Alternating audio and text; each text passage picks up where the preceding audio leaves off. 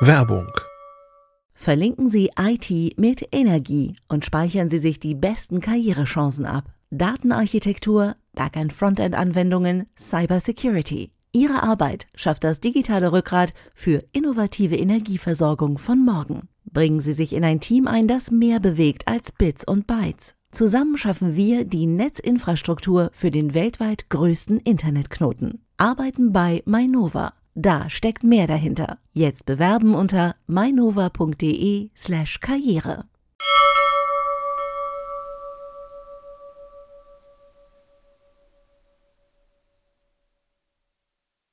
Heute in CT Uplink gibt's Retro, Retro, Retro. Ihr seht das schon hier. Ganz retro.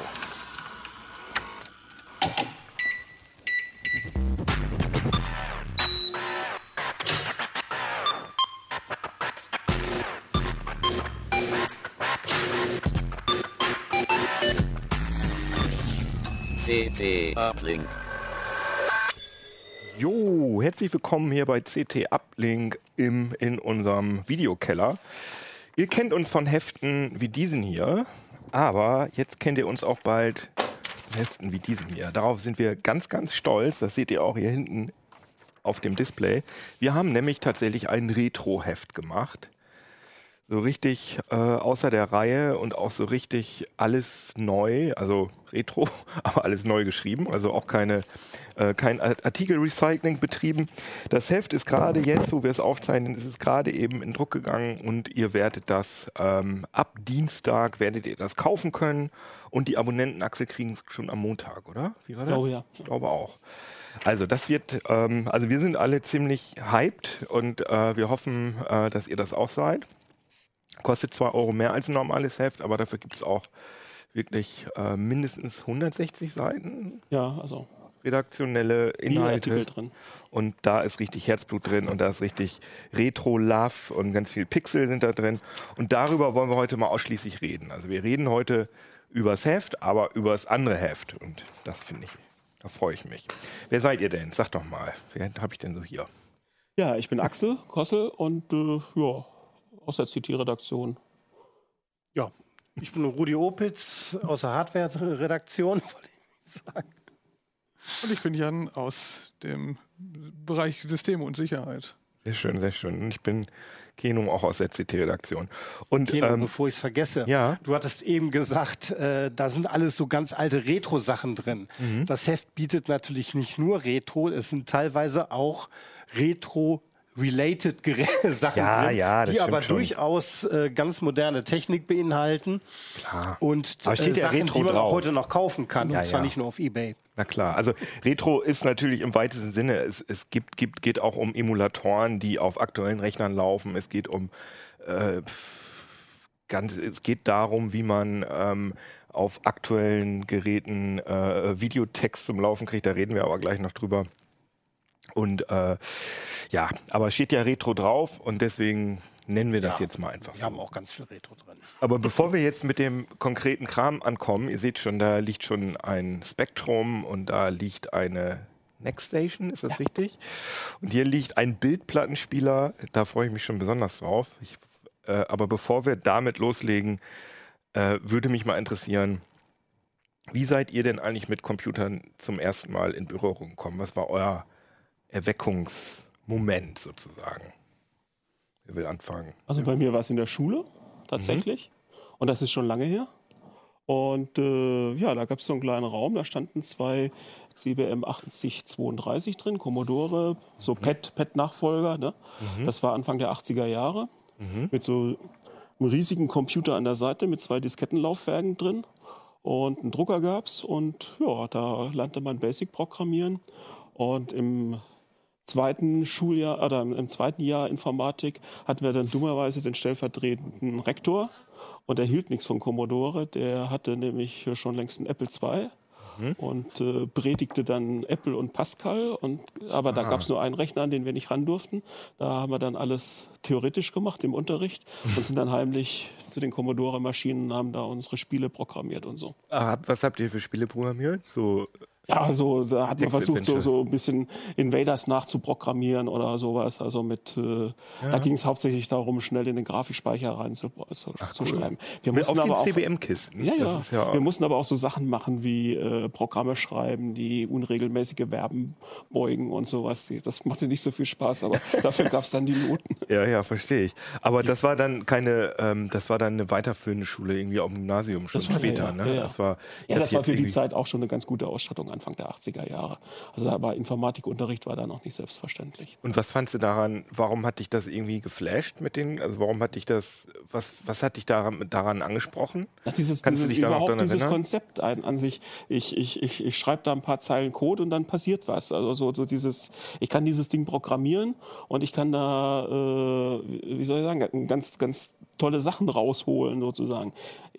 Auch nützliche Sachen und natürlich Spiele. Also das war so die, die, dieses, überhaupt dieses Konzept, etwas zu programmieren. Ich habe mir dann auch Bücher gekauft, wie Mikroprozessoren funktionieren und so weiter und habe dann ja auch relativ bald angefangen, Informatik zu studieren, weil mich das Ganze so, so geflasht hat. Ich habe mir dann halt äh, gekauft, habe ich mir dann äh, wie damals üblichen C64 Mhm. als, als ersten Rechner. Den habe ich mir quasi damit verdient, dass ich vorher für einen bekannten C64-Programme geschrieben habe.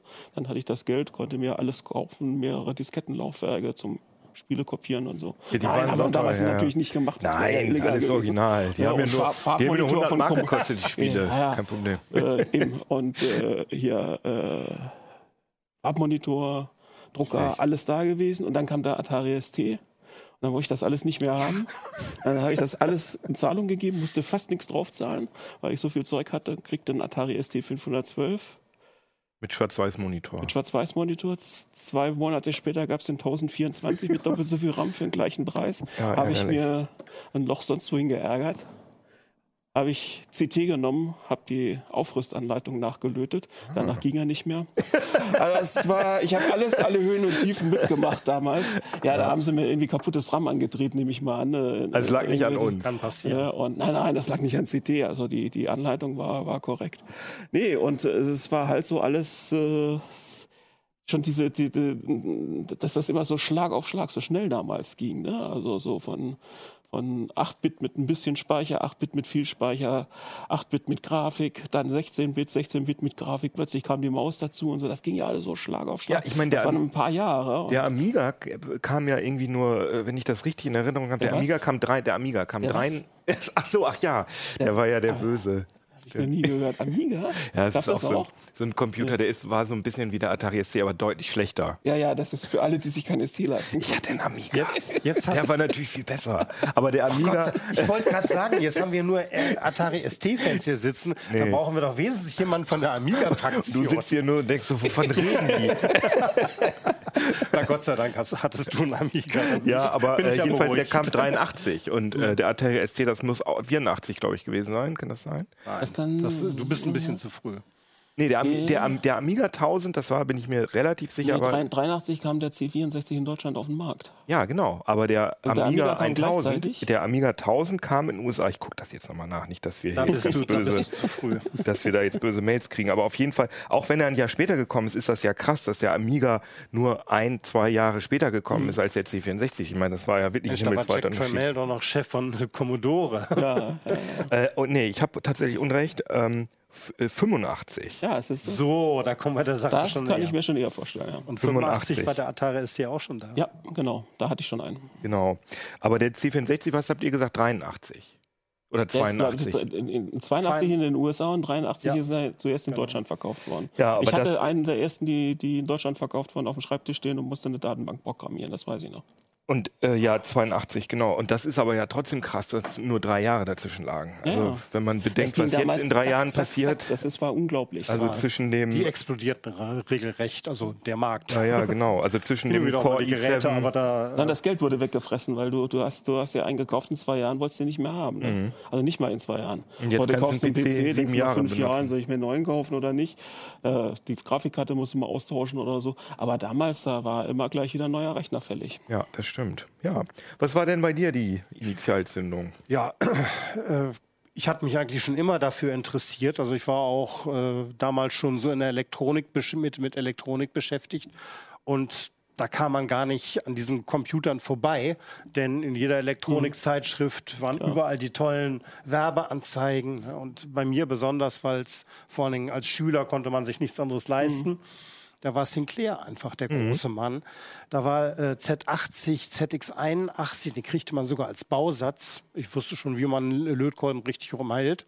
Also äh, hatte ich natürlich sofort gesagt, okay, ZX81 Den Bausatz. hast du ja sogar mitgebracht. Das Nee, der das ist, ich habe was anderes mitgebracht. ja, aber das ist doch trotzdem, also das ist Der der schon offen. ZX Spektrum, Nee, ist ich das wollte der sagen, äh, genau. ich, ich hatte den Bausatz tatsächlich äh, in den USA, äh, in den USA, Entschuldigung, in den, im äh, Vereinigten. Königreich äh, aus England bestellt und er kam und kam nicht.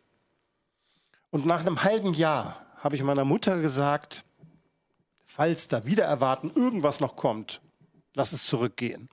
Zwei Wochen später kam er tatsächlich, meine Mutter hat ihn zurückgeschickt und ich, ah. Zwei Wochen später kam der hier raus und ich, Und das äh, ist jetzt der ZX Spektrum und wir genau. Mhm. reden vom ZX81, der ein deutlich klobigeres Gehäuse gehabt hat. Der war glaub ich, ne? viel kleiner, der hatte eine winzige, die war ungefähr so groß, eine Folientastatur, wo äh, diese ganzen Tasten auf diesen kleinen Folien waren. Der hatte, ich glaube, ein Kilobyte RAM. Wir zeigen den mal in die Detailkamera, wenn das geht. Video, Die ist irgendwo hier oben. Ach, die ist hier Ja, das, oben, das genau. lohnt sich auf jeden Fall, denn diese Tasten sind wirklich Wundervoll. äh, äh, was ganz Besonderes. Mal abgesehen davon. Also jetzt ist schon aber weg. so richtig ergonomisch sind die auch nicht. Ne? Nein, aber, äh, also sie. Er ist, dieser, dieser Computer ist berühmt wegen seinen Tasten, weil äh, das sind wie kleine Radiergummis, die man runterdrückt. Stimmt. Äh, es gibt Leute, die haben behauptet, äh, das ist ein ZX-Spektrum zu programmieren, das ist, wie man auf totem Fleisch rumdrückt. Boah, aber ich versuche, also zehn Finger kannst du vergessen, ne? Nein, äh, das hast du auch nicht gemacht, Wo weil du, Ah, da ist die Leertaste. Also das war jetzt rechts. nicht der Rechner für äh, Sekretärinnen, die Text nämlich eine ganz wesentliche so. Sachen hattest. Äh, ich kannte natürlich auch noch nichts von Programmierung und dafür war äh, der ZX Spectrum einfach ideal, weil äh, wie alle damaligen Homecomputer hat er natürlich auch ein eingebautes Basic. Und äh, anders als bei anderen Geräten stehen alle Basic Keywords auf den Tasten fest verdrahtet. Das heißt, wenn ich jetzt zum Beispiel anfange, äh, äh, 10 vor, und dann brauche ich nur das F zu drücken und sofort taucht Ah, vor cool. auf. Ja, wenn ich cool. nochmal das F drücke, steht da vor F. Naja, und dann geht es weiter, gleich, 0. Ja, da muss ich wieder ein Code To. ja. Steht natürlich auch wieder fest verdrahtet, To, 10, Enter. Und wozu ist der schicke Regenbogen? Der schicke Regenbogen äh, sagt, hey, ich kann Farbe. Ah, Denn der deswegen auch ZX81, Spektrum, ne? Ja. der war ungefähr noch so äh, vergleichsweise mit dem, wie der Pet. Der konnte zwar äh, irgendwie ein paar Kästchen und äh, äh, Zeichen, die also Grafikelemente enthielten, Klötzchen, äh, so, so ein bisschen sieht man das hier auch noch. Ja, ja, Da war ja genau, damals im beim Pad, drin. beim Pad Mhm. waren ja alle Tasten auch doppelt belegt und die doppelte Belegung, was waren alles immer Zeichen, mit denen man Grafik Mhm. zusammenbasteln konnte. Und äh, der konnte tatsächlich schon richtig Pixelgrafik äh, äh, 192 mal 256, glaube ich. Äh, Ich bin mir nicht hundertprozentig sicher. Ja, ich Aber- weiß, der hatte auch immer diese Sprites, die, ähm, wenn, wenn das Sprite dann irgendwo durchgegangen ist, was eine andere Farbe hatte, dann hat das Sprite auch die Farbe gewechselt. Also das hatte immer diese komischen transparenten Figuren. der- ja, der- schön, der wenn er Spektrum. Sprite gehabt hätte. Das hatte er aber nicht. Das war der, Der C64. C64. Ah, der hatte, ach, der, Z, Der Ja, hatte Sprites Hardware, ja. Hardware verdrahtete Sprites. Das heißt, ich konnte eine Figur äh, programmieren und die lief über einen Bildschirm, egal was sonst auf dem Bildschirm war. Das heißt also, er konnte gleichzeitig seinen, äh, seinen Text draufschreiben und da lief dann das Sprite durch bei Bedarf. Natürlich gab es dann auch Möglichkeiten, eben Kollisionen äh, zu detektieren, damit man halt auch Spiele damit programmieren konnte. Das musste man hier alles direkt programmieren. Das heißt also alles aus Software machen. Und die Farbe. Ich kannte, konnte zwar so und so viele Punkte setzen, aber für die Farbe galt immer nur ein äh, zeichengroßes Feld, also als 8 mal 8. Ah ja, okay. und deswegen kam es zu diesem berühmten Color Clash. Ah, Color Clash heißt das. das. heißt Okay. also, wenn, wenn die Spielfigur meinetwegen rot war und lief durch und kam in ein äh, weißes Feld, dann Mhm. wurde sie auch weiß und wanderte ins nächste Feld, dann wurde, nahm sie die Farbe an. Das sah das ein bisschen komisch aus, aber, aber trotzdem hat es keinen daran gehindert, auf dem Dingen, was nun wirklich, das hat noch nicht mal einen Joystick-Anschluss. Ja, ja. Ne? Also dazu brauchte, brauchte man so ein Modul. Kannst Oh du noch mal Gott. oben die Kamera aufmachen? Dieses Modul, das konnte ich hinten anstecken. Zack. Und dann kann ich jetzt hier einen Joystick anschließen. Aber ich brauchte erstmal einen Joystick-Adapter. Ja, ja. Denn da, dafür war der gar nicht Und, gedacht. und dann hat man die ersten Spiele hat man mit dieser Tastatur gespielt oder was? Unter anderem, ja, ja. Cool. Ja, das also- muss sich ja für dich jetzt anhören als äh, Ja, ich bin der Jüngste in der Runde. sehr irritierend. Also es war wahrscheinlich vor deiner Zeit, oder? Das war vor meiner Zeit. Ich bin äh, nach der Wende geboren, ganz knapp.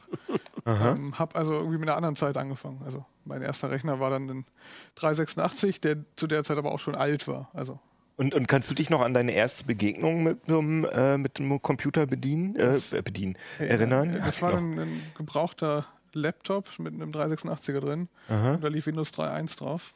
Das war wirklich der erste Rechner, den ich, äh, mit dem ich so experimentiert habe. Und warum und kannst du dich noch daran erinnern, was dich daran irgendwie fasziniert hat? Wa warum du das interessant fandst? Es war eine Zeit, in der Windows 95 schon äh, mehr im Trend war als 3.1. Mhm. Also der war da schon alt, als ich den irgendwie bekommen habe und äh, man musste dann doch noch mal, also man musste am Anfang noch Win eingeben, um zu starten. Und da habe ich Oh, erforscht das drunterliegende DOS und so und da kam dann so der Forschergeist durch. Und als andere Leute schon äh, Windows 95 gebootet haben, habe ich mich dann Was, doch, hast doch du noch mit, gefrickelt? Genau, mit, mit, mit DOS mit. Und, so. und äh, die Grenzen von Disketten ausgelotet und so. Aber im Vergleich zu den Geschichten ist das hier relativ, ist gar nicht so retro. Ah ja. Ja, das stimmt. Naja, wohl, das ist doch schon relativ Was richtig. wirklich, Gibt auch was, noch zwischen. was richtig retro war, war dann im Gymnasium. Da ähm, bekommt man ja so einen Taschenrechner neuerdings. Und Texas Instruments verkauft ja immer noch den äh, Z80 im Taschenrechner. Das heißt, man kann da auch Basic programmieren und der wird heute immer noch für teures Geld verkauft, obwohl da ein Prozessor drin ist, den ihr auch noch kennt. von Ach, ist das der Z80, Ja, ist der ein da drin Z80. ist? Ach, Äh, krass. Ich wollte ihn hier nochmal gerade vorstellen. Also Ja, den haben, wir, haben wir ja hier. Stimmt. Ne? Detailkamera also bitte der nochmal. Z80 ist hier. Aber ich glaube, der ist in den, in den Taschenrechnern nicht mehr so groß, Ich glaube ich. glaube auch nicht. Nein, aber so das ist, er wird auch ein bisschen schneller sein. Das war damals äh, für die damaligen Verhältnisse sogar ziemlich schnell. Der ist mit 3,5 Megahertz getaktet. Ne? Also da kann natürlich dein C64 nicht Nee, gegen der hatte ein anstinken. Megahertz. Ne? Aber Wie der viel hatte der? Ein Megahertz? Du übertreibst ein bisschen. Der hatte 985 Kilohertz. Du bist aber sehr genau heute. aber der, ich, sehe, ich, sehe, dass der, ich sehe, dass der Prozessor von NEC hergestellt ist, aber der Z80 war doch eigentlich von Zilog, oder? Genau. Oder Zilog. Und die Genau. haben, die, da durften andere Also Hersteller der die ist schon nicht Lizenz- mehr original, beziehungsweise der wurde ganz kurz, äh, der, der hat ja einen unglaublichen Erfolg gehabt, der Mhm. Z80. Also es waren, gehörte einer der beiden großen. Mhm. Der eine war natürlich der 6502 von Commodore, also, Also der beziehungsweise von Moss, Ja, mh. äh, die äh, Firma, die dann Commodore übernommen hat. Mhm. Und äh, Zilog kam eben äh, auch zu der Zeit und äh, nur der Z80 war damals eher en vogue bei Bürorechnern. Also speziell äh, das Betriebssystem, was vor DOS war, das war CPM. Und äh, CPM äh, war einfach optimiert auf diesen, diese Z80 CPU. Äh, deswegen kam später Commodore ja auch noch mal mit dem Commodore 128, was dich erinnerst. Und äh, dieser Commodore, der hatte zwei CPUs. Eine 6502 oder 6510 und eine Z80. Und dann konnte man diesen Computer in einen CPM-Modus versetzen, konnte CPM von der Diskette booten und dann lief der über den Z80. Ah ja, interessant. Ja, solche Sachen stehen alle bei uns im Heft drin. Ne? Also nicht, die, da, da, da geht es richtig ins Detail. Bei mir war es übrigens tatsächlich ein C64, der meine erste Begegnung im Rechner war. Äh, beziehungsweise ein XT-PC, den ich als Kind mal gesehen habe und ich das einfach faszinierend fand, dass man da Sachen reinschreiben konnte und dann waren die in dem Fernseher drin. Weil Fernsehen kannte ich früher nur als Medium, was von außen irgendwie bespielt worden wurde, äh, bespielt wurde. Und dass ich da jetzt selber Einfluss drauf nehmen konnte, fand ich faszinierend. Und dann hat, hatte ein Freund von mir ein C64, das war auch total faszinierend. Und dann habe ich mir so ein Ding gewünscht, jahrelang. Meine Eltern waren so ein bisschen öko, wollten mir keinen kaufen. Und dann haben sie mir einen Amiga gekauft, von dem ich ja nur gehört hatte aus so Zeitschriften wie CT habe ich noch nicht gelesen, aber so Happy Computer gab es damals und ASM. Dann hast du dir also quasi äh, einen Käfer gewünscht und einen Porsche bekommen. Genau, und Alter, das, dieses Weihnachten, wo ich diesen Amiga bekommen habe und Ja, ich hatte dann auch noch zwei Diskettenboxen bekommen vom Arbeitskollegen von meinem Vater, wo natürlich ausschließlich legale Spiele drauf waren und habe dann diese, diese Spiele da durchgeschoben und ich saß nur noch davor und habe gedacht, Alter, was, was ist das? Was, ich kannte ja nur einen C64, ne? Das war wirklich, ja, ST hätte ich mich auch drüber gefreut. Freunde von mir hatten auch einen Atari und wir haben immer, äh, ich war fasziniert von der hohen Auflösung, die der hatte. Der Amiga war ja dann ein bisschen anders. Ja, okay, apropos hohe Auflösung, wollen wir mal hier ein bisschen ans Eingemachte gehen. Da freue ich mich jetzt schon die ganze Zeit drauf. Du hast diesen völlig verrückten Bildplattenspieler mitgebracht. Davon habe ich tatsächlich noch nie in meinem Leben gehört, dass es sowas mal gegeben hat. Das, war das parallel zu VHS oder davor? Wahrscheinlich Das davor. davor. Ne? Ja, äh, also Bildplatten, da stellt man sich heute eigentlich immer eine Laserdisc Mhm. vor. Und äh, das war ja auch eine Sache, die äh, Philips äh, schon lange in der Entwicklung hatte. Und Mhm. die wollten also schon immer äh, eine Laserdisc und einen Bildplattenspieler in der Richtung bauen. Äh, während äh, Telefunken, die haben in den 60er Jahren damit schon angefangen zu überlegen, wie man Video auf ein Speichermedium kriegt. Also Bänder gab es zwar schon, aber die waren eigentlich nur in den Studios. Das waren also okay. richtig teure, sehr komplizierte Bandmaschinen. Es gab auch noch keine Kompaktkassetten damals. Es gab auch noch keine Kompaktkassetten.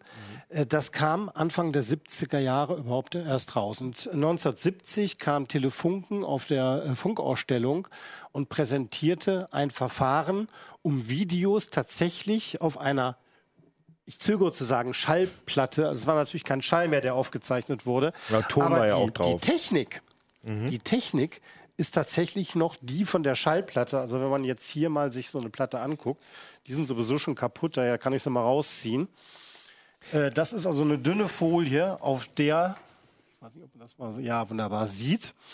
Aber man sieht, da sind nicht nur Rill- so Längsrillen, sondern da sind, also das ist irgendwie eine andere Struktur als bei der normalen Nein, äh, Platte. das sind tatsächlich Längsrillen und diese Rillen sind genauso angeordnet wie auf einer Schallplatte. Es ist also eine Rille, die konzentrisch immer weiter nach innen geht. Aber die trotzdem, aber ich, man Du sieht siehst halt, hier, du siehst hier halt äh, Muster. Das Mhm. liegt daran, dass hier halt eben kein Ton aufgezeichnet wird, der sich ständig ändert, sondern hier sind so. tatsächlich Videoinformationen gespeichert. Und äh, die Videoinformationen sind auch nicht wie bei einer Schallplatte in den Seiten der Rillen. Mhm. Da geht es ja darum, also die Nadel fährt durch die Rillen und schwingt mit diesen Seitenschwingungen mit. Und diese Schwingung wird dann vom Magnetsystem irgendwie übernommen, verstärkt und dann hast du den Ton. Und das funktioniert hierbei einfach nicht mehr, weil äh, ein Videosignal ungleich höhere Frequenzen braucht wie äh, ein Tonsignal. Tonsignal hört bei 20 Kilohertz ja, auf. ja. Und hier geht es um 4 Megahertz. Das ist Mhm. also viel zu viel. Und äh, bei 20.000 Hertz, das kann eine ganz feine Nadel, die kann dann noch schwingen.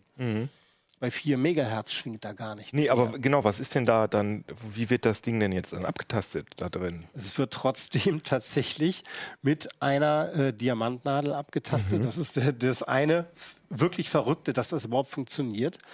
Die Videoinformationen liegen allerdings am Grunde der Rille. Mhm. Und zwar äh, in Form von einer tiefen Schrift. Mhm. Deswegen siehst du hier auch sehr gleichmäßige Rillen. Das heißt also, anders als bei einer Schallplatte hat hier jede Rille genau den gleichen Abstand. Das sind acht Mikrometer. Das Mhm. ist also verdammt fein. Und hier siehst du, das sind zehn Minuten Video. Mehr passt da nicht drauf. Auf, auf, auf einer Seite. Ja, äh, ich, die andere ach, die, Seite. ach, stimmt. Ja, ja, die ist ja. Ja, also warum, warum das so aussieht und nicht anders, das werden wir gleich auch noch zeigen. Und warum hat man, also das erinnert mich, es waren früher mal in der Mickey Mouse, da waren hin und wieder mal so Ton, Ja, Schallplatten konnte man natürlich auch auf dünne Folien weil das halt äh, billiger war. machen. Und Das, hat heißt, die waren so- wohl ein bisschen dicker wie die hier. Das hat sich richtig scheiße angehört, wenn ich das mal Ja, sagen natürlich. darf. Warum hat man denn, äh, warum hat man für diese Bildplattenspieler so, so dünne Folie genommen? Hat das technische Gründe oder Das hat, preislich? äh, das hat ähm, preislich natürlich auch. Also äh, damals waren die äh, Oberen von Telefunken Decker, das ist eine, äh, war ja die, die Plattenpressfirma Mhm. Decker. Das ist, äh, war, ist Telefunken und, äh, und, und die äh, englische Firma Decker gewesen, nannte sich dann Teldec. Mhm. Und Telefunken und Teldec haben eben zusammengearbeitet, um das zu entwickeln. Telefunken hat die Technik geliefert und Teldex sollte halt dann die Medien produzieren. Und die haben gesagt, oh, ganz toll, äh, da brauchen wir ja nur so ein bisschen Plastik. Ne, Das machen wir im Pressverfahren, wie wir es von den Schallplatten gewohnt sind. Ein bisschen Pappe als Schutz. Und das war es schon. Und das ist also super günstig herzustellen. Das Ganze verkaufen wir für 20 Euro. Äh, Entschuldigung, D-Mark. Ja. Ihr? Aber das war ja auch nicht irgendwie, das, das Videosignal ist ja auch, das ist ja analog da drauf. Das ist, ja analog. nicht äh, das ist ein reines fungiert. analoges. Hier ist gar nicht digital, außer wenn man sagt, dass die Knöpfe an und aus hier, Ja. das ist digital. Okay. Sonst ist an diesem Gerät gar nichts digital. Hier ist ja auch, ist das der Vorspulknopf, dass ich sozusagen Nein, in das, die ist der, Minute. das ist der universelle Bedienknopf. Ich, ich zeig's ja, einfach zeig mal. das ich glaube, das, das, ist am ja. Das ist ja. Der Witz ist nämlich, also hier habe ich einen Schlitz. Mhm. Da schiebe ich meine. Ah, äh, okay, da ist so eine CD rein. Aussparung in der Hülle. Ich wollte noch eine andere nehmen. Warte mal, ich guck mal gerade. Die Bildplatte. funktionierte noch ein bisschen besser. TED, die Bildplatte. Ein neues genau. Medium stellt sich So. vor. Eine Und wenn du hier mal reinguckst, ich möchte jetzt nicht die Platte einzufassen, da wirst du sehen, dass die Rillen gar nicht sichtbar sind. Ja, Die sind okay. auf der anderen Seite. Ich schiebe das jetzt so rein, Klack. schalte das Gerät an Aha. und damit wir jetzt sehen, was passiert, klappe ich das einfach mal auf. Das muss ich ein bisschen mit der Pappe aufpassen.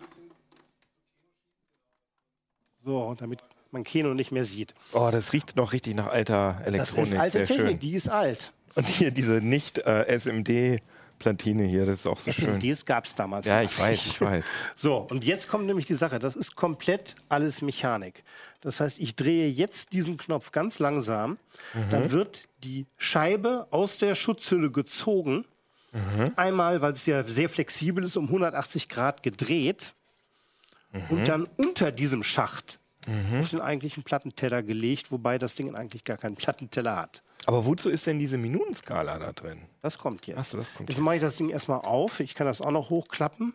Und jetzt sieht man hier drunter, jetzt wie die die Platte aufgelegt Ja. wird. Und hier sieht man sogar schon den Abtastkopf, wie gesagt, keinen Tonkopf mit der Nadel, Mhm. der schon in die Ausgangsposition gefahren ist. Und dieser Knopf steht jetzt auf Play. So. Und wenn ich jetzt auf Play drücke, der Fernseher ist, glaube ich, noch an. Nee, da musst du mal. Können wir auf, genau, können wir auf den Fernseher mal schalten? Ich will mal gucken, ob wir da gleich was sehen. Also man Ja, hört schon Ton, was. Ton hört man schon. Die Also- Röhre muss noch warm werden. Oder, auf oder meinem? Kontrolldisplay. Da kommt was, Ah. Asterix. Ah, das sieht ja gar nicht so viel schlechter aus als VHS. also es, es hat so ähnliche Artefakte wie VHS, ne? Ja, ja, ja. Also äh, es hat auch die, eine ähnliche äh, Videoqualität, noch, noch Mhm. ein bisschen schlechter.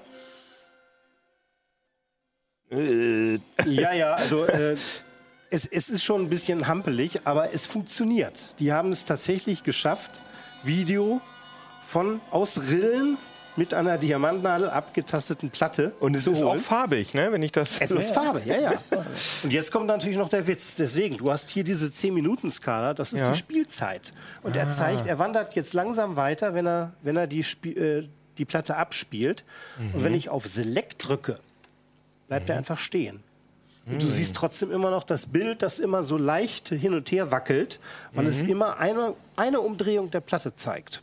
Und du könntest jetzt einfach auf fünf Der Minuten rutscht, drehen. und, und der rutscht, vorspulen. der rutscht andauernd. Jetzt ist er wieder eingerastet und spielt weiter. Mhm. Aber ich könnte jetzt, wenn ich auf Select drücke, einfach den Knopf drehen und mir da Mhm. Ah, einfach ja. eine Szene raussuchen. Geil. Ne? Also ich kann einfach von Hand über die ganze Platte ragen und äh, entweder Play drücken oder nach einer kurzen Zeit rastet auch wieder automatisch ein und dann sehe ich von der Szene, die ich mir ausgesucht habe, kann ich weiter gucken.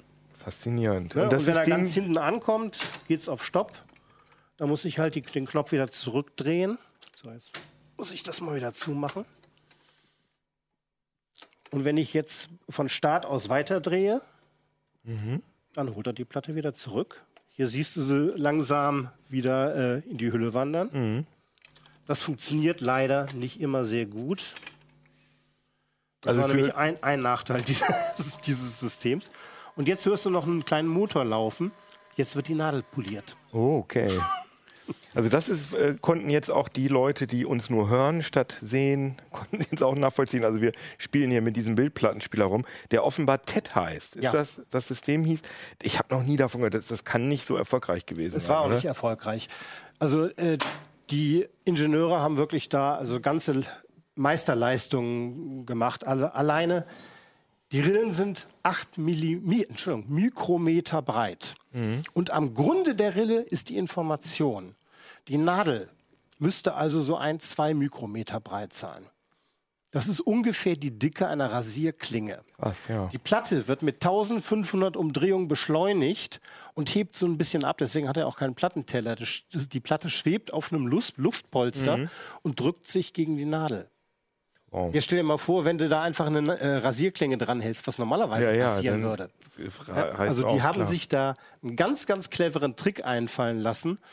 Wer wissen will, wie das geht, Kauft Soll sich das Heft kaufen. Ja, genau, das geht jetzt auch. Mehr verraten wir das jetzt ist nicht. ja Immer spannend. Cliffhanger. Hattest du so ein Ding, Axel? Nee. Aber hast, hattest du davon? Äh, ganz ehrlich, ich habe davon noch nie gehört gehabt. Ich auch nicht. Das ist ja wirklich. Also ich wüsste auch im Bekanntenkreis, keiner hat dann, soweit ich weiß, einen Bildplattenspieler.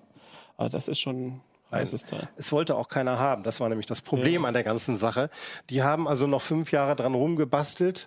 Die haben 73, 74 haben sie das Gerät auf der IFA dann schon vorgestellt und haben wieder äh, toll getrommelt. Ich sehe auch gerade so aus dem Erotikbereich gab es natürlich dann auch gleich was. Ja, also Lolita, die, die Schulmädchen Anita Eckberg. wird wahrscheinlich dann eventuell In auch zehn Minuten Kurzfassung. in, in, in geschnittener Form. Ja, ja. Ja, ich meine, ich mein, damals, also das waren ja dann auch Sachen, die man nicht im Fernsehen gesehen hat, die man, äh, dafür hat man, also das soll ja auch VHS den Durchbruch, also der, der Videokassette für unsere jungen Ja, also, Zuschauer und es, Zuhörer. es, soll, es sollte, es, es waren hauptsächlich irgendwelche Zeichentrickfilme, es waren Sportveranstaltungen für Fußball, hatten sie sich großartig was vorgestellt. Fußball WM 1974, das Ich, Endspiel. ich habe hier noch eine Auf Bildplatte zehn über Minuten. Schwimmen. ne? das, ist sogar, das ist sogar ein Doppelalbum. Oh. 20 Minuten. ja, wow. Also äh, so, sowas war, äh, sowas war ge- angedacht. Weißt du ungefähr, was das Ding gekostet hat? Also du Das, sagst, Platte das kostet- Ding, so wie das hier äh, steht oder noch- wo wir es zeigen einmal noch mal die wurde, Schwimm- sollte so, sorry. eigentlich unter 1000 Mark kosten, dann hat es aber doch 1200 Mark gekostet. Oh ja. Und so eine Bildplatte, die sollte zwischen 15 und 30 Mark kosten. Ja, das sind zehn Minuten dann natürlich. Ja, gut, wenn man dann also was Längeres haben wollte, wollten sie dann halt eben äh, Dreier, Vierer, Frank Fünfer Elstner. Der äh, Packs das machen. Trotzdem, wenn du einen Spielfilm gucken wolltest, musst du andauernd wechseln. Ja, ja. Äh, außerdem waren die natürlich dann auch wieder beschnitten, damit das auch Mhm. passte. Also es, es war schon nicht das, was der Kunde haben wollte. Und die Manager, die haben gesagt, ja Mensch, ist doch so günstig, das ist doch so toll, das lässt sich so billig herstellen, da können wir den Markt Mhm. mit überschwemmen. Ja, nun der Markt, der kannte mittlerweile was anderes, nämlich, ich glaube 72 oder auch schon 71, kamen nämlich tatsächlich die ersten Home-Video-Recorder auf den Markt. Das war noch nicht VHS, sondern das nannte sich VCR, das System. Das war von Philips und äh, Grundig entwickelt. Und Das wenn du noch Video so eine, 2000 oder so? das ist viel später. Ah, okay, Viel später. Das, das, war, das Beta. kam nach diesem VCR-System. es gab, ich, ich kenne Beta, VHS und ähm, ja, Beta Max, Ja, und- Beta und Max, Video VHS 2000. und Video 2000. Das, waren, das war Anfang der 80er Jahre, die Mhm. drei Konkurrenten, äh, Konkurrent, konkurrierenden Systeme. So. Mhm. Und äh, VCR Aber ich nicht. 1970 oder 71 kam dieses VCR, Ah. Videokassettenrekorder. Da lagen die beiden Spulen, wo das Band äh, äh, hin und her gespult Mhm. wurde, die lagen noch übereinander, nicht nebeneinander. Interessant. Ja, also ich kannte das noch aus der Schule, immer wenn die Mhm. Lehrer nichts zu tun oder Langeweile hatten und sagten, oder macht mal selber was, dann haben die den großen Fernsehwagen reingerollt und darunter war ein dicker VCR-Rekorder und da Mhm. kam dann so eine Kassette rein, 70 Minuten und vor allem ganz toll, man konnte darauf aufnehmen. Ja, das, das kann man kann natürlich halt hier drauf Ja, ja, überhaupt ja, nicht. ja, ja. Ein reines Abspielsystem. Ja. Okay, sowas, ist, sowas herzustellen äh, ist viel günstiger, wobei äh, sich die, äh, die Plattenproduzenten sich doch etwas verschätzt haben, denn das Pressen war doch nicht ganz so einfach, wie sie sich das gedacht haben. Also die haben unheimlich viel Ausschuss gepresst. Aber äh, trotz alledem, eine Videokassette herzustellen, ist viel teurer. Und wenn man die noch fertig bespielt verkaufen wollte, dann brauchtest du ja irgendwie Kopierstationen. Das ist ein sehr aufwendiges Verfahren. Hier brauchte man nur zu pressen.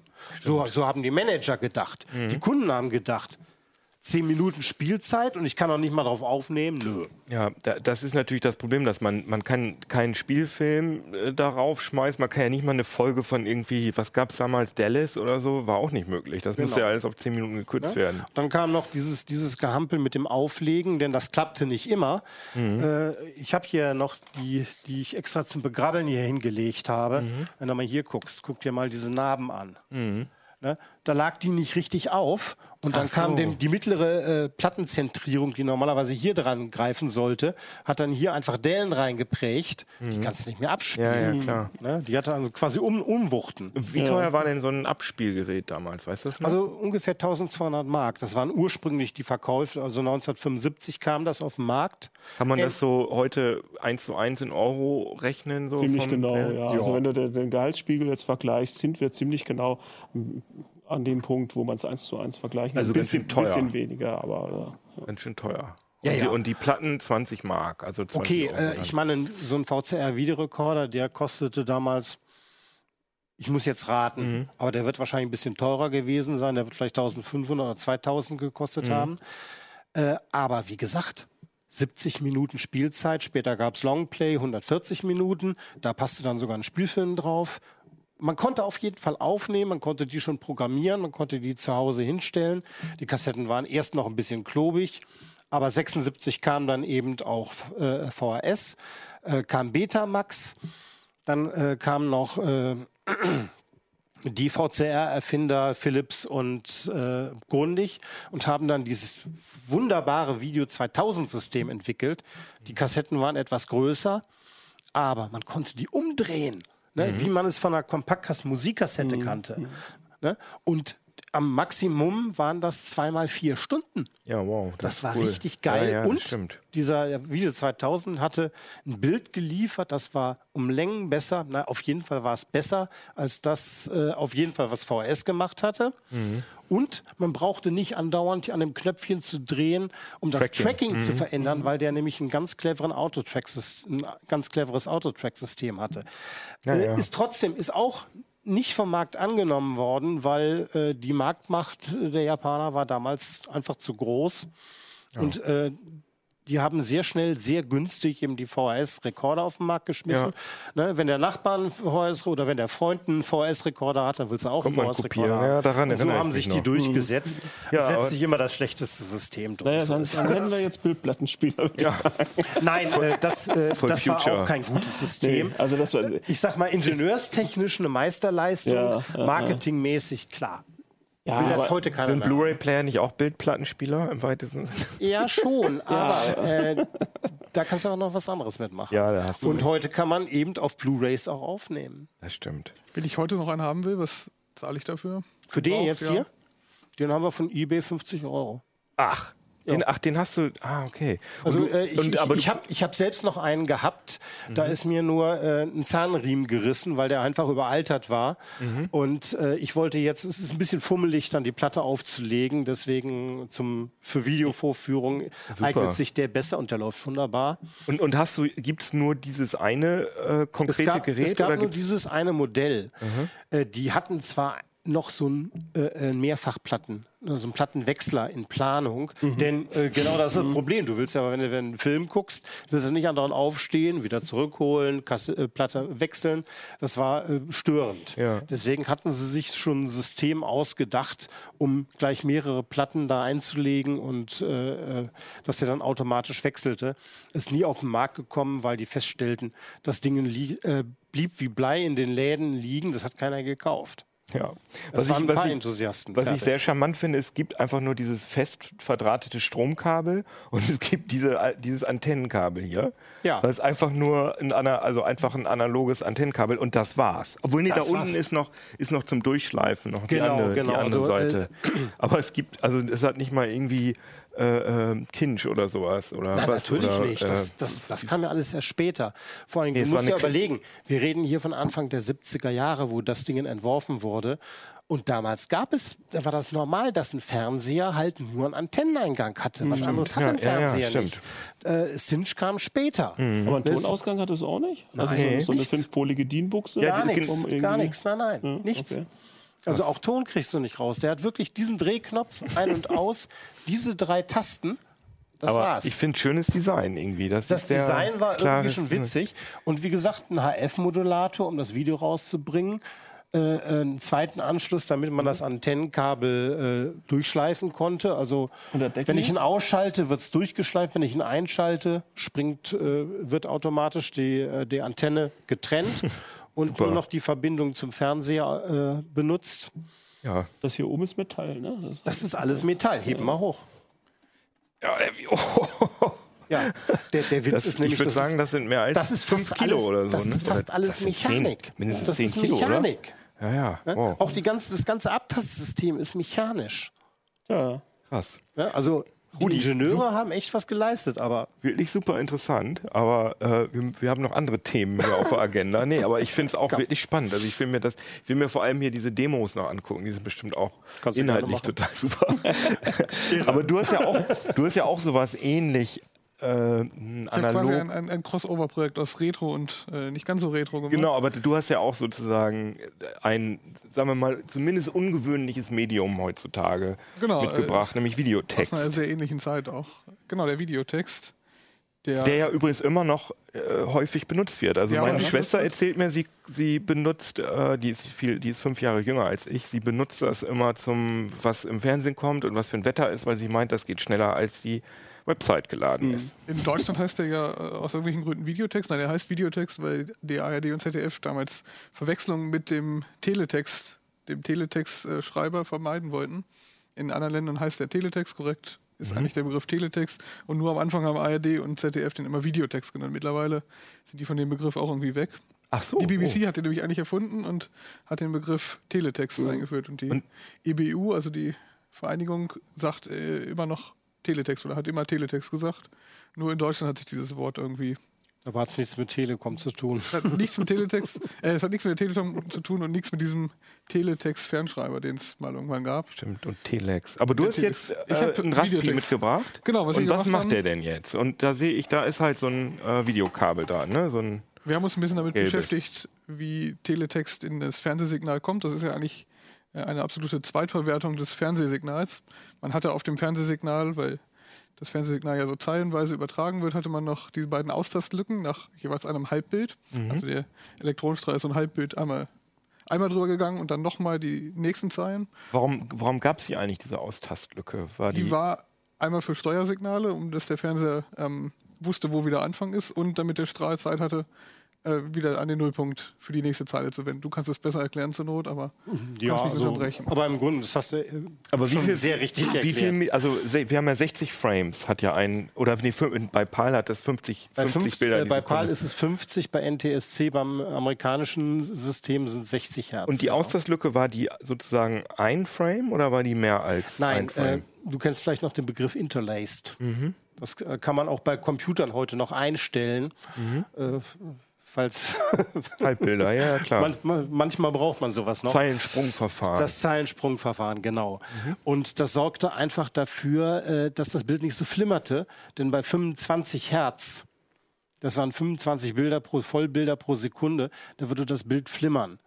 Ein Kinoprojektor macht das ja auch. Der zeigt, äh, Mhm. Der zeigt auch nur äh, 24 Bilder pro Sekunde. Und damit das nicht flimmert, zeigt er das Bild zweimal. Da Mhm. kommt einfach mal eine Schwarzblende und dann kommt nochmal das gleiche Bild und dann kommt wieder die Schwarzblende und dann wird unter der Schwarzblende das Bild weiter transportiert bei einem mechanischen. Also heute Mhm. Ja, ja. wird das ja alles elektronisch. Und beim Fernsehen haben sie das ähnlich gemacht, nur dass sie gesagt haben, wir machen Zeilensprungverfahren. Das heißt, wir schicken erstmal nur die geraden. Nee, erst die, ich glaube, erst kamen die ungeraden. Jetzt muss ich überlegen. aber egal, ja, ja. wenn wahrscheinlich die Zuschauer manchmal wissen. Also es kamen erstmal die ungeraden, da wurden nur die ungeraden Zeilen geschrieben und es wurde immer eine Lücke gelassen. Dann sprang er zurück. Das sind dann eben die äh, Zeiten. Da wird das Bild schwarz getastet und in der Zeit, das ist deswegen nennt man das die Austastlücke, Ah, okay, verstehe. läuft der, der Elektronenstrahl wieder Kehrt um, in die, in die Mhm. Ecke und fängt dann nur die geraden Zeilen zu schreiben. Dann hat er ein Bild gemacht und insgesamt äh, brauchte ein Bild halt 25 äh, äh, beziehungsweise 25 Sekunde und dadurch, dass er aber äh, das in zwei Häppchen schreibt, äh, kamen wir dann auf 50 Hertz. Also er zeigt 50 Halbbilder pro Sekunde oder 25 Vollbilder pro Sekunde. Genau, wir haben eben diese Zeit gehabt in dieser Auslastlücke und da haben dann irgendwie findige Ingenieure bei der BBC die Idee gehabt, diesen digitale Informationen reinzubauen, weil da eben noch nichts anderes passierte. Der Fernseher hat gewartet so lange und äh, diese digitalen Informationen sind das, was wir als Teletext kennen oder als Videotext.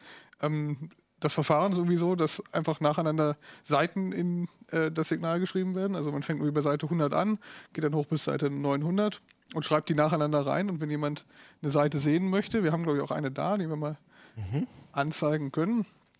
Genau, Ja. so sah das Ah, ja. ungefähr aus. ähm, wenn man den Videotext eingeschaltet hat, hat man immer Seite 100 bekommen. Das war quasi so die Indexseite. Und von da gab es dann Verweise auf die Unterseiten. Hast du Und- das selber in ASCII-Art gemalt, Das habe das, CT-Logo? in einem schön. Online-Editor. Sehr schön. Witzigerweise gibt es nämlich noch eine relativ große Community, die sich mit sowas beschäftigt. Das ist so ein Online-Tool, mit dem man die Seiten bauen kann. Sehr charmant. Und ähm, genau, der schreibt nacheinander die Seiten rein. Und wenn ich jetzt von Seite 100 auf Seite 500 springen will, dann musste ich früher so lange warten, bis mal wieder Seite 500 irgendwann in einer der Auslastlücken vorkam. Neuere Fernseher hatten dann einen Cache, also einen Zwischenspeicher, haben sich das dann da reingelegt, um das ein bisschen komfortabler zu machen. Aber der Vorteil ist, ich habe zum Beispiel kein Tracking. Also der Fernsehsender weiß nicht, ob überhaupt irgendjemand Teletext noch liest und er weiß auch nicht, was gelesen wird. Also da gibt es kein direktes Feedback. Das wird rausgeschrieben, wie das Signal selber auch. Und ähm, das geht relativ schnell, wenn man das cached, zum Beispiel um Fußball-Bundesliga-Ergebnisse zu gucken. Da nutzen das noch viele. Ähm, oder Börsen-Aktienkurse ist noch eine Möglichkeit. Und ich kann Sachen lesen, ohne dass ich damit rückverfolgbar bin. Aber was hast du jetzt genau mit dem Raspi gemacht? Wir haben äh, uns angeguckt, wie dieses Verfahren funktioniert und wir Mhm. haben ein Projekt aufgetan. Ich sagte gerade, es gibt irgendwie eine große Community. Äh, nachdem das in Großbritannien nämlich abgeschafft wurde 2012, haben Leute angefangen, äh, Projekte zu basteln, um selber Teletext nachzubauen und äh, zu betreiben. Mhm. Und das ist eben ein Raspi-Projekt, das haben wir ausprobiert und ein bisschen erweitert. Aber wie betreibt man selbst Teletext? Also ich meine, also man, aber Teletext ist doch dazu, also also wa- wa- was ich jetzt so, ich verstehe es jetzt so, dass wir auf dem Raspi selber Teletext-Seiten machen und dann müssen wir lokalen da einen Fernseher anschließen und können das dann abrufen. Aber Genau. Teletext ist ja eigentlich dafür da, dass das ist ja eigentlich ein Massenmedium. Es ist eigentlich ein Massenmedium. Ich, äh, das, das ist eigentlich auch nur ein Spaßaufbau. Ich Okay. habe davon keinen großen, also ich kann das nicht weiter verbreiten Okay, mit einem normalen verstehe. Fernseher, mit meinem Raspi. Ich kann das hier mit meinem analogen Kabel in den, Ras in den Fernseher stecken. Mhm. Also ich habe jetzt noch einen Raspi 1, der hat nämlich noch die alte analoge Buchse. Mhm. Die neuen Raspis äh, haben die hier nicht mehr, da brauche ich einen Adapter für. Deswegen nehme ich hier meinen Retro-Raspi, der ist fünf Jahre alt. Ähm, und lasse dann, mache dann genau das gleiche, was der Generator beim Fernseher auch macht.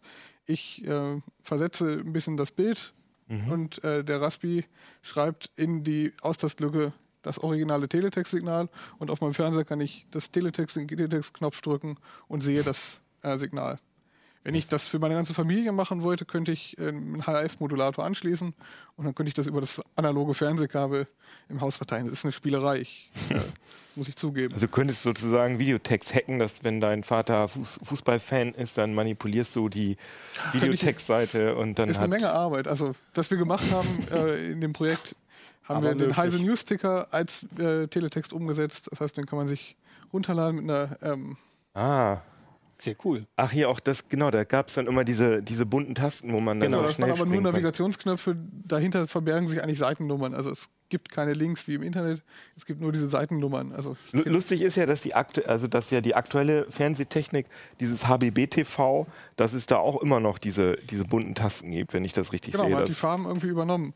Und Ja. diese Farben hier kann ich einfach, ähm, auch in diesem Signal, kann ich kodieren, auf welche Seite ich springen möchte, wenn jemand rot gedrückt hat. ah, okay. Da haben die Fernseh, ähm, äh, die, die Station ja auch Quiz-Apps, also quasi Apps in, die, in den Teletext gebaut. Ich konnte Quiz, es gab irgendwie auch so kleine Text-Adventures und so, die alle nur mit Seiten und Seitensprüngen Geil. funktioniert haben. Und ähm, Wenn du jetzt nach links gehen möchtest, drücke die 105 und das war dann quasi ein Spiel. das heißt, auf dem Raspi starte ich dann irgendwie so ein Programm Genau, und das dann ist eine Kommandozeilen äh, füge ich drei Kommandozeilenbefehle aus und dann sehe ich, wenn ich den Fernseher nicht richtig eingestellt habe, dann sehe ich, wie es oben anfängt zu flimmern. Wenn der Fernseher nämlich äh, nicht weiß, wo die, wo die Nullposition ist, dann zeigt er das Ganze als schwarz-weiße Strichmuster an. Also dann sehe ich die Austastlücke dann sehe ich, quasi, sozusagen. dass das eigentlich in die Fernseher. Auslastlücke gehört, als Beziehungsweise du, sie, du siehst, weil das Signal nicht mehr in der Austastlücke ist, sondern es ist ins sichtbare Bild gewandert und da stürzt natürlich das Bild. Verstehe. Genau, es gab doch auch damals so äh, Sachen, kann ich mich daran erinnern, ich weiß nicht, ob das deutsche Fernsehen das gemacht hat, aber auch in England, äh, dass Computersoftware in der Austastlücke übertragen worden. Man, hat, man hat dann diese Zeiten noch für andere Dinge genutzt. Teletext war die erste Anwendung, man konnte, konnte da ganze Programme drüber übertragen. Aber hat dann Teletext parallel auch noch funktioniert oder war, wurde das dann, musste das dann abgeschaltet werden? Oder war das dann so, dass irgendwie 600 Frames war Teletext und dann gab es ein paar Frames, wo das Programm übertragen worden ist? Weißt du das? Das weiß ich nicht so genau. Aber, Okay, ist ja aber es, ich weiß, dass es irgendwie auch noch andere äh, Versuche gab, da Informationen drüber zu übertragen. Aber gibt es denn jetzt heute noch äh, Teletext? Ich- Heute wird Ja. er aber wieder, Ja. der wird in das Digitale, also unser Signal ist ja heute nicht mehr komplett analog. Genau. Aber in Deutschland ist es so, dass das Teletext-Signal digital umgewandelt wird und die Fernseher dann wieder rückwandeln aus dem digitalen Signal. Also das Kann ist ja sozusagen eine Emulation schon. Oder also die Fernseher. Das Endergebnis ist dann keine Emulation mehr, aber die Übertragungsstrecke ist ähm, Ah, nicht mehr von analog. Es geht ja zum Beispiel auch über DVB-T, kriege ich trotzdem mein Teletext-Signal. Und die Engländer haben eben 2012 Analog-TV komplett abgeschaltet, die BBC, Mhm. und die haben das nicht wieder in das Signal eingebaut. Ja, und wir Da sind jetzt ja auch dabei. Also äh, terrestrisch, das heißt also über Antennen ausgestrahlt, ist es ja schon abgeschaltet. Da gibt es nichts mehr zu empfangen. Da gibt es ja halt nur noch DVB-T oder DVB-T2. Und HBBTV ist, wird da auch nicht drüber äh, das ist Äh, ausgestrahlt. nee, hab, oh, da, da, Aber da bin egal. ich jetzt auch wieder überfragt. Mhm. Äh, denn im, im Kabel, da gab es bislang immer noch äh, analog äh, TV. Ich glaube, also hier in Niedersachsen ist es auch noch, auch noch der Fall. Mhm. Aber ich, ich dachte, dieses Jahr, dann werden sie es wahrscheinlich nächstes Jahr auf jeden Fall abschalten. In Nordrhein-Westfalen haben sie es letztes Jahr schon abgeschaltet. Das heißt, also alle, die noch analog Fernsehen geguckt haben, die haben plötzlich nur noch Rauschen gesehen. Und die mussten sich dann entweder einen Receiver kaufen oder die mussten sich einen neuen Fernseher mit einem äh, Digitalempfänger kaufen, mit äh, DVB-C dann, wie Kabel. Ja, Und heute wird auch nichts anderes mehr verkauft. Also das ist, rettet den Aber weil in Teletext. Deutschland Teletext noch äh, beliebt ist, wird es immer noch rein moduliert Genau. und am Ende wieder rückgewandelt. Das passt eigentlich auch ganz. Ich finde Teletext ist irgendwie so, das ist irgendwie so schön deutsch. Das ist so deutsche Gemütlichkeit. Man hat Wie eben wetten auch, das? Ähm, eine beschränkte Möglichkeit, was ich überhaupt machen kann. Also um Bilder zu machen, habe ich so ein paar Klötzchen-Grafiken. Da habe ich oben das Heise-Logo mitgebaut. Das war relativ viel Arbeit. Wie ist die Auflösung? Äh, nicht so gut. Es, Auflösung kann man nicht sagen. Es geht um Zeichen und nicht um Ach so, Pixel. stimmt. Das sind ja. Headgrafiken. Mhm, stimmt, das Ähm, sind. Ist ja steht ist im ein Artikel, wie viel das ja. genau sind. Es sind 24 Zeilen in der Höhe und wie viel in der Breite weiß ich gerade nicht. Und jedes Bild besteht auch nur aus solchen ähm, neu, sechs, nee, dreimal zwei Subpixeln quasi. Also ich habe eine sehr beschränkte Anzahl an Dingen. Ah, ja. So Nein, ein bisschen erinnert es in der Optik an das gute alte BTX. Ne? Also Stimmt. War ja ähnlich, ne? Es war ja auch ein was schön Zeichensatz-basiertes. deutsches, so BTX. Und Ja, das ist richtig. Ja, also das und diese, und diese gab es noch mehr Farben oder Nee, nur Rot, Grün, Gelb? die Farben, die es gab. Sechs Farben insgesamt, glaube ich.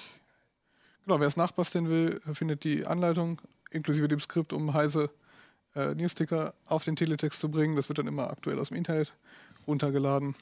Ach so, ah ja, cool. Ja, sehr Das schön. ist, funktioniert wirklich, ist aber natürlich. Steht alles wieder in dem Heft drin. Ach ja, Ja. das sieht man da hinten das auch weiter nochmal. ausbauen möchte, kann er zum Beispiel auch die Telegram-Familiengruppe mit anmelden, damit Oma auch mitlesen kann. auf dem Teletext.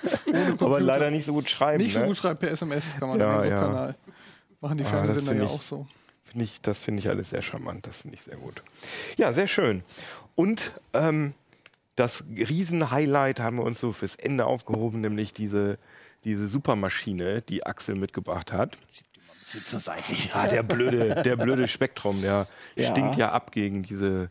Naja gut, also man muss natürlich äh, schon mal sagen, da liegen ja dann auch noch mal fünf Jahre dazwischen. Ja. Da hat sich natürlich damals auch einiges getan in fünf Jahren. Sag doch noch mal kurz, was das überhaupt ist, was du da, was das für ein, Ah, Ein schwarzer Computer, ist. schwarzer Computer. Ey. Ähm, ja, das ist eigentlich eine kleine Schwester. Also das ist äh, nicht, nicht das, was damals äh, mich so zur Begeisterung hingerissen hat, weil das Original war nämlich ein großer schwarzer Würfel und ähm, das war dann ein paar Jahre später zwei, drei Jahre später kam das dann als äh, ja, erschwingliche, kleinere Version raus.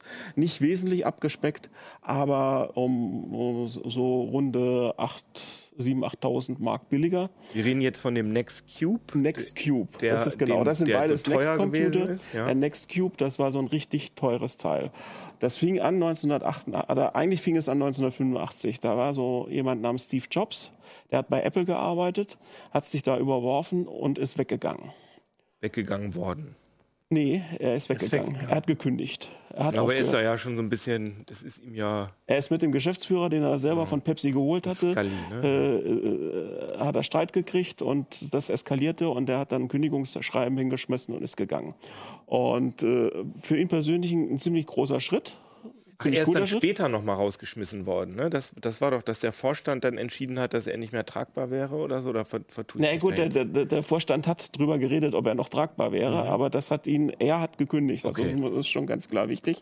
Und äh, er hat dann eine Firma namens Pixar gekauft, äh, die ist an die Börse gegangen und dann war er nicht mehr Multimi oder Multimillionär, sondern plötzlich Milliardär. Also da in der Zeit ist dann ganz viel persönlich bei ihm passiert.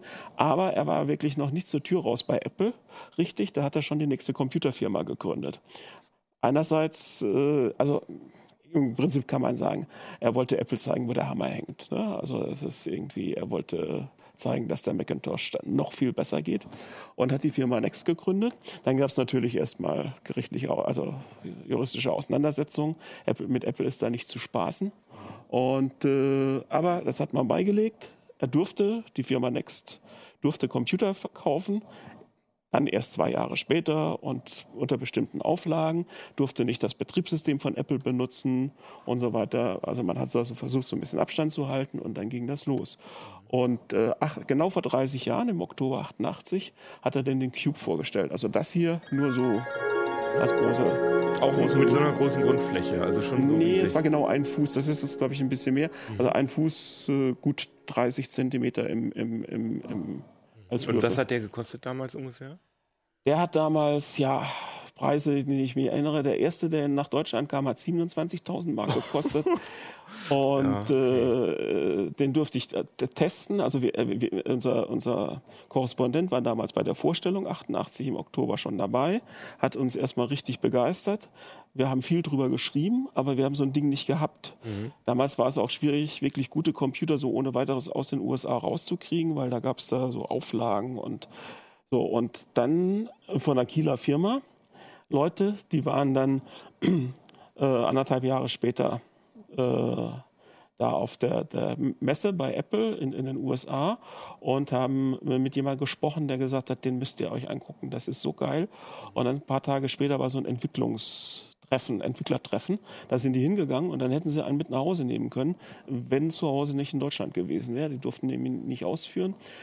Äh, Das hat dann noch ein halbes Jahr gedauert, bis alle Papiere und alles ausgefüllt und alles erlaubt. Dann kam der an in Deutschland. Der erste in Deutschland. Der erste in. Deutschland, der war dann auch kaputt. Dann kam noch ein neues Board gleich hinterher und dann lief der. Und dann haben die sich bei uns gemeldet, weil sie unsere Artikel kannten und fragten, kommt, wollt ihr nicht herkommen, den euch mal angucken und testen? Sind wir hinfahren, haben den getestet. Große, große Titelstrecke von gemacht und so damals, obwohl wir den gar nicht im Haus hatten. Ja, und dann ging das natürlich los. Dann habe ich äh, von dem Ding geträumt und äh, nachts und tagsüber dran gedacht und äh, war habe ich unseren damaligen Chefredakteur so lange gelöchert und gepiesackt und immer wieder, er war sehr empfänglich für alles, was mit Apple und Steve Jobs zu Mhm. tun hatte, weißt du vielleicht auch noch. Ja, habe ich dann immer so ein bisschen das redet von. Christian Persson, dem Gründer von CT, genau. Und dann habe ich tatsächlich irgendwann, war, war, war er einverstanden, dass ich für 22.000 Mark einen Arbeitsplatzrechner bekomme. ich weiß nicht, ob das jemals ein Kollege getoppt hat, aber nee, ich das glaube nicht. Aber das ist Und, gut, ähm, dass, äh, weil Axel ist ja jetzt in der Chefredaktion. Jetzt gibt er mir natürlich gute Argumente, ähm, mir einen besseren Arbeitsplatz-PC anzuschaffen. Naja, gut, okay, jetzt können wir natürlich drüber reden. Ne? Also ich habe das Ding damals wirklich, also das wurde vorgestellt als der Computer der 90er Jahre und ich bin voll auf dieses Ding angesprungen und ähm, 93 wurde die Produktion eingestellt. Also äh, ich habe da schlechte Erfahrungen mit solchen Investitionen gemacht. Ich muss auch sagen, ich habe mir den ähm, Merlin hatte, also Merlin Schumacher hat mit dem Ding äh, Mhm. vom Jahr oder so mal rumgefrickelt. Ich glaube, das war auch sogar konkret der, den er da am Gang hatte.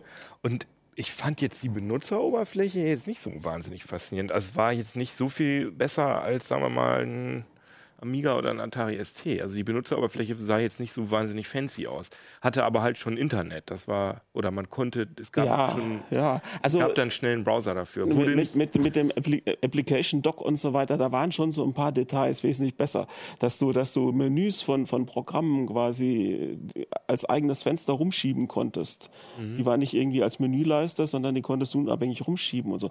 Da waren schon ein paar Sachen schon ziemlich äh, toll damals an, an, an dieser Oberfläche. Und ich meine, du, du guckst halt von der heutigen Sicht an. Also wenn du dir heute vielleicht den Atari anguckst, findest du das auch, merkst du vielleicht den Abstand. Wir sind natürlich äh, 20, 30 Jahre äh, GUI-Entwicklung mehr gewohnt. Ja, stimmt. Äh, also für seine Zeit war der schon wirklich wegweisend und die Technik war halt das Entscheidende, weil das war PostScript. Das war Display PostScript. Der hat alles, was er auf dem Monitor ausgegeben hat, genauso wie er es aus dem Drucker auf, ausgegeben hat, war PostScript. Er hat die ganze Zeit, das Betriebssystem hat einen PostScript-Interpreter gehabt und alles, was du ausgegeben hast, war ein Was bringt PostScript. das, dass man so ein Druckformat auf dem Monitor bringt? Ja, wenn du, das ist alles. Das macht Windows heute immer noch. Das das nennt sich dann nur etwas anders, nennt sich dann GDI. Ja, also du, du hast Vektorgrafik, du kannst skalieren und so weiter.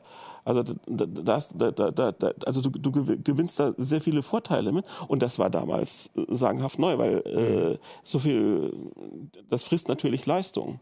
Und das hat der nur hingekriegt, äh, das ist heute auch selbstverständlich, aber damals äh, die Systeme, wenn die irgendwie vom Massenspeicher gelesen haben, dann konnten die nicht mehr rechnen.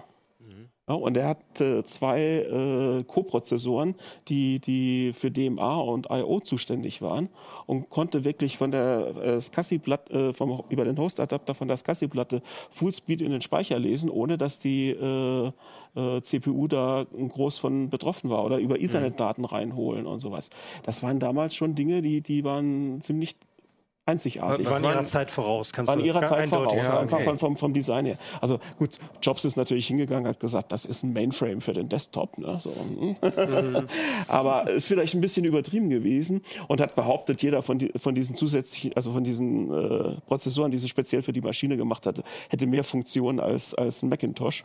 Aber äh, das sind alles halt so, so ein bisschen länger. Ist das denn jetzt dein, Arbeits-, dein ehemaliger Arbeitsplatz? Nein, nein, Weil nein. Ich hatte den Du Cube. hattest doch den Cube. Ich hatte den Cube. Und, und wo kommt der jetzt her? äh, der gehört Peter. ah, okay. Also den, den hier, die X hatte, die X hatte noch so so eine Station. Später dann, da kam etwas halt, äh, einige Zeit später raus. Ich hatte noch den Original, diesen diesen Was großen hast du damit Quader. gemacht? Den haben wir, glaube ich, mal für Fotozwecke zerlegt und dann hat irgendjemand wohl einige Zeit später gedacht, das sei Schrott und hat es entsorgt. Shit. Tut sehr weh, weil Ja. diese Cubes sind heute auch ziemlich gesucht, weil die sind recht selten. Die Stations aus, waren ein ne? bisschen häuf- häufiger zu finden, aber der Cube, das war ja ein Designstück. Also Ja, da ja. hat, da hat ja, äh, der, das- der, das ist ja von, von äh, hier Fogg Design, deutsches Mhm. Design. Und äh, da hat Apple quasi den, den äh, er hat Jobs den Startdesigner von Apple abgeworben, dass er, dass er für, für, für Nexten was wirklich Tolles zeichnet. Und das war damals echt äh, bahnbrechend. Also gibt's Bilder. Der Monitor war auch entsprechend Design. Haben sie die Sachen da so im, im Raum verteilt. Das sah großartig aus. Ne? Und die Technik stimmte halt auch. Ne? Das war, damals war wirklich alles drin, was gut und teuer war. Aber das war halt auch der Fehler. Also dadurch war natürlich das Ding auch gut und teuer und vor allem teuer und außerdem noch ziemlich teuer. Und äh, das hat natürlich die, die Absatzzahlen ein bisschen runtergefahren. Also insgesamt Bisschen. haben sie 50.000, glaube ich, an den Markt gebracht ungefähr von ihren Next-Computern. Und im Nachhinein bilanzziehenderweise kannst du sagen, pro Stück haben sie ungefähr 5.000 Miese gemacht. Also äh, die, die, das hat 250 Millionen ungefähr gekostet, äh, bis, bis sie dann die Hardware-Geschichte verkauft haben. Aber dann war es noch nicht zu Ende. Das Betriebssystem, das drauf läuft, wurde weiter gepflegt, das wurde auch auf dem PC portiert, hatte da aber auch nicht so wenig, äh, nicht so richtig viel Erfolg. Und dann 96 hat Apple ein neues Betriebssystem gesucht. Die äh, waren dann mit, mit, mit B, also BOS da am, am Verhandeln. Und dann hat zufällig ein, ein Ingenieur bei Next hat in der Zeitung gelesen, Apple sucht ein Betriebssystem und hat sein Marketing ist zum Marketingchef gegangen, hat gesagt, ruf die doch einfach mal an, ruf doch mal an vielleicht. Die suchen ein gutes Betriebssystem, warum nicht unseres? Und dann hat er da angerufen bei der Technikchefin von Apple. Man war ja Nachbarn sozusagen da unten. Die haben ein paar Ingenieure rübergeschickt. Jobs hat das erst gar nicht mitgekriegt. Der war nämlich bei Pixar und hat gerade seine Milliarden verdient. Und war aber Musste die 5000 Miese wieder reinholen, die jede Next-Geschichte gemacht war, hat. ja, die hat er lässig reingeholt. Ja. Und hat dann aber gehört, eben, dass, dass Apple sich interessiert hat, sich dann mit dem, das war ja schon wieder der übernächste Chef bei Apple, da, mit dem hatte er ja nun keine Fehde, mit dem hat er sich getroffen und dann war halt wieder Steve Jobs, ne, der Präsentator, hat gezeigt, wie man auf einer Next Station in, oder unter Next Step, weiß gar nicht auf welchem Rechner, Next in, Step war das Betriebssystem. Ne? in fünf Fenstern parallel fünf Videos angucken kann, ohne dass es ruckelt. Ne? Geil. Und das Mach muss so gut Tag. rüber. Das, ja, das war, aber das hast du nicht äh, 1996 gemacht. Nein, nein, das dir vorstellen, Job, Jobs war ja, was, was der konnte, es war verkaufen. Ja, ja, klar. sicher. Der konnte Ja, der verkaufen den- wie kein zweiter und das hat er überall natürlich Und eingesetzt. dann haben sie, haben, sie, haben sie Vertrag gemacht, haben Next aufgekauft sozusagen. Äh, zu dem Deal gehörte, dass Jobs wieder zurückkommt zu Apple, erstmal als Berater. Im nächsten Jahr hat er dann den Chef leider das, aus der Firma gedrängt und dessen Job übernommen.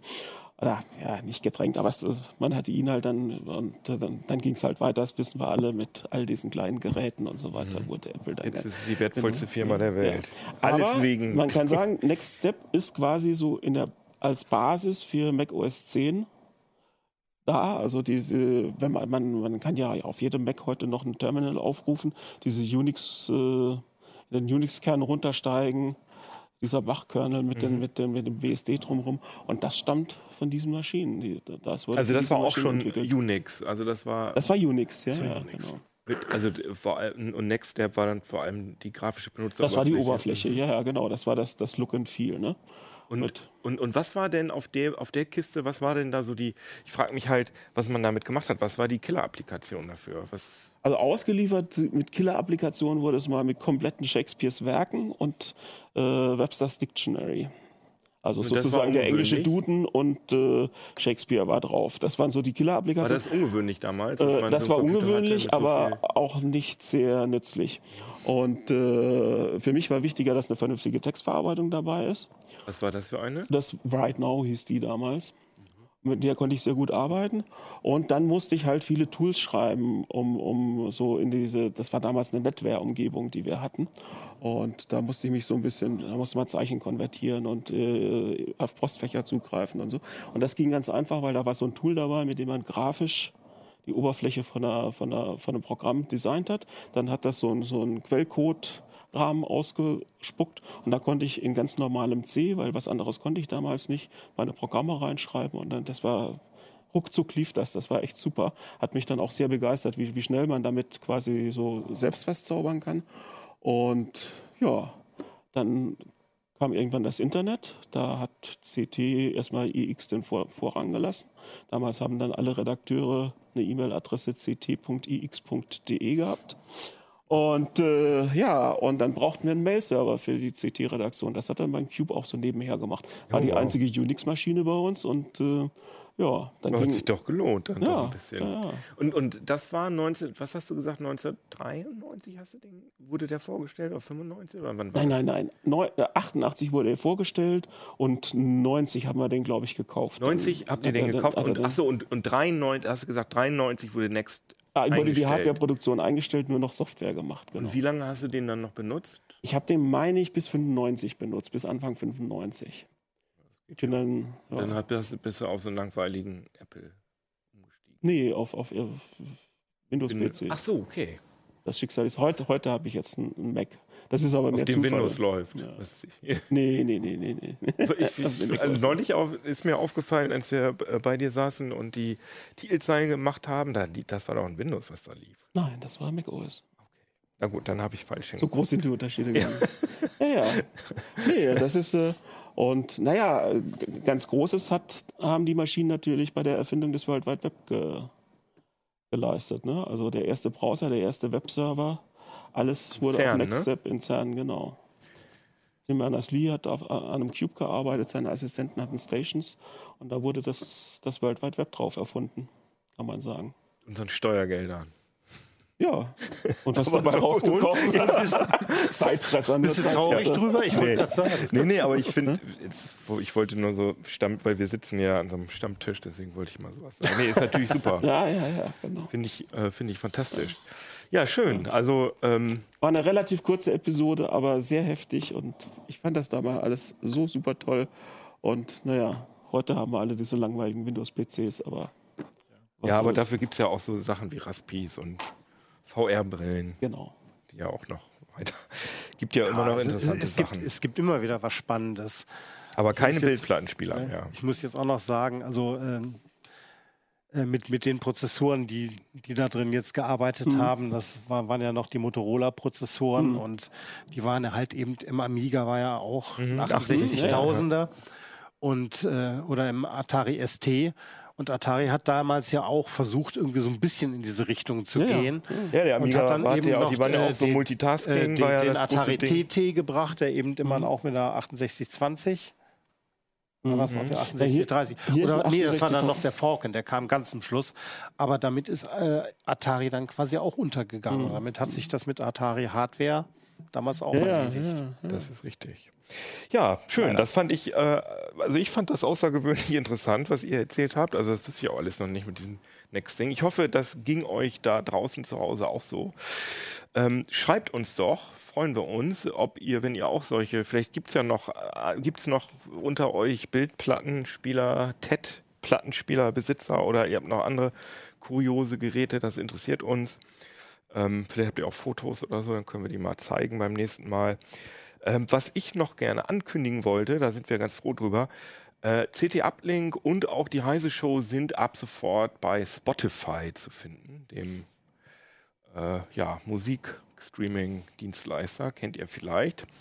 Ähm, wir würden uns freuen, wenn ihr uns da followt, weil wir dann nämlich hoffentlich auch in den Featured-Seiten äh, drin vorkommen. Bislang findet man uns nämlich nur, wenn man explizit nach uns sucht und wir sind noch nicht auf den Seiten drauf, wir sehr schade finden. Und wir vermuten mal, wenn viele von euch uns abonnieren, dass wir dann da hochgespült werden und wir hoffen, dass wir ein paar mehr Leute, die uns vielleicht noch nicht kennen, dadurch gewinnen können.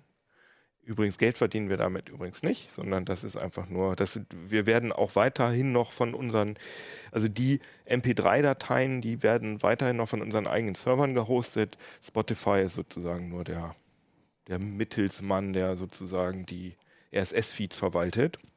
Äh, korrigiere mich, wenn ich was Falsches sage, Johannes. Der hat nämlich, wir, wir sitzen da nämlich schon ein Jahr dran und haben äh, vergeblich versucht, wir da reinzukommen. Unsere Freunde von T3N, die hier auch in Hannover sitzen, die sind schon lange da und wir waren ganz neidisch, wie sie das hinbekommen haben. Und jetzt hat unser Videoproducer Johannes sich drum gekümmert, nachdem wir es Jahre, ja, jahrelang, aber monatelang nicht hinbekommen haben. Der hat das jetzt gemacht und jetzt sind wir alle froh und glücklich und bedanken uns herzlich bei Johannes. Hast du sehr gut gemacht da hinten. Jo, danke, In deinem, Johannes. in deinem Kabuff. Vielleicht noch eine Bemerkung ja, äh, zu, zu den Zuschauern. Äh, Schreibt doch auch in die Foren, was war euer erster Computer? Denn ich Ja, denke, gerne. das interessiert uns nämlich auch.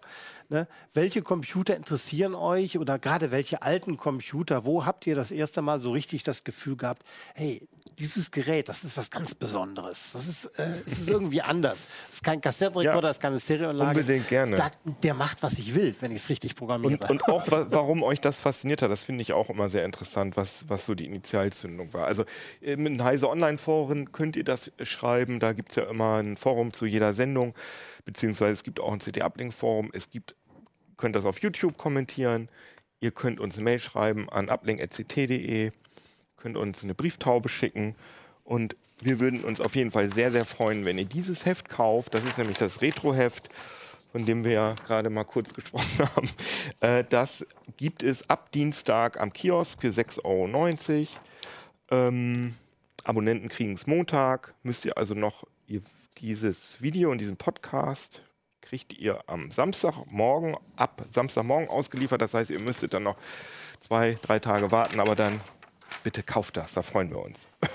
Und ich, wir sind wirklich alle sehr, oder? Wir sind alle sehr zufrieden mit dem Heft. Also ich Doch, also ich finde es denke, wirklich das ist super ein richtig spannendes Heft geworden, vor allem auch der Themenmix, das ist äh, Auf jeden Fall. Assembler-Kurs für also so noch nicht C64, gesehen. Emulatoren über den KGB-Datenklau. Es gibt auch noch 5 Gigabyte Treiber von äh, 1997, wenn man sich so einen äh, originalen es gibt sogar noch einen Artikel über Softgram, kann das sein? Wählscheibentelefone an der Fritzbox. Also das ist alles äh, Hot Shit, Hot Old Shit.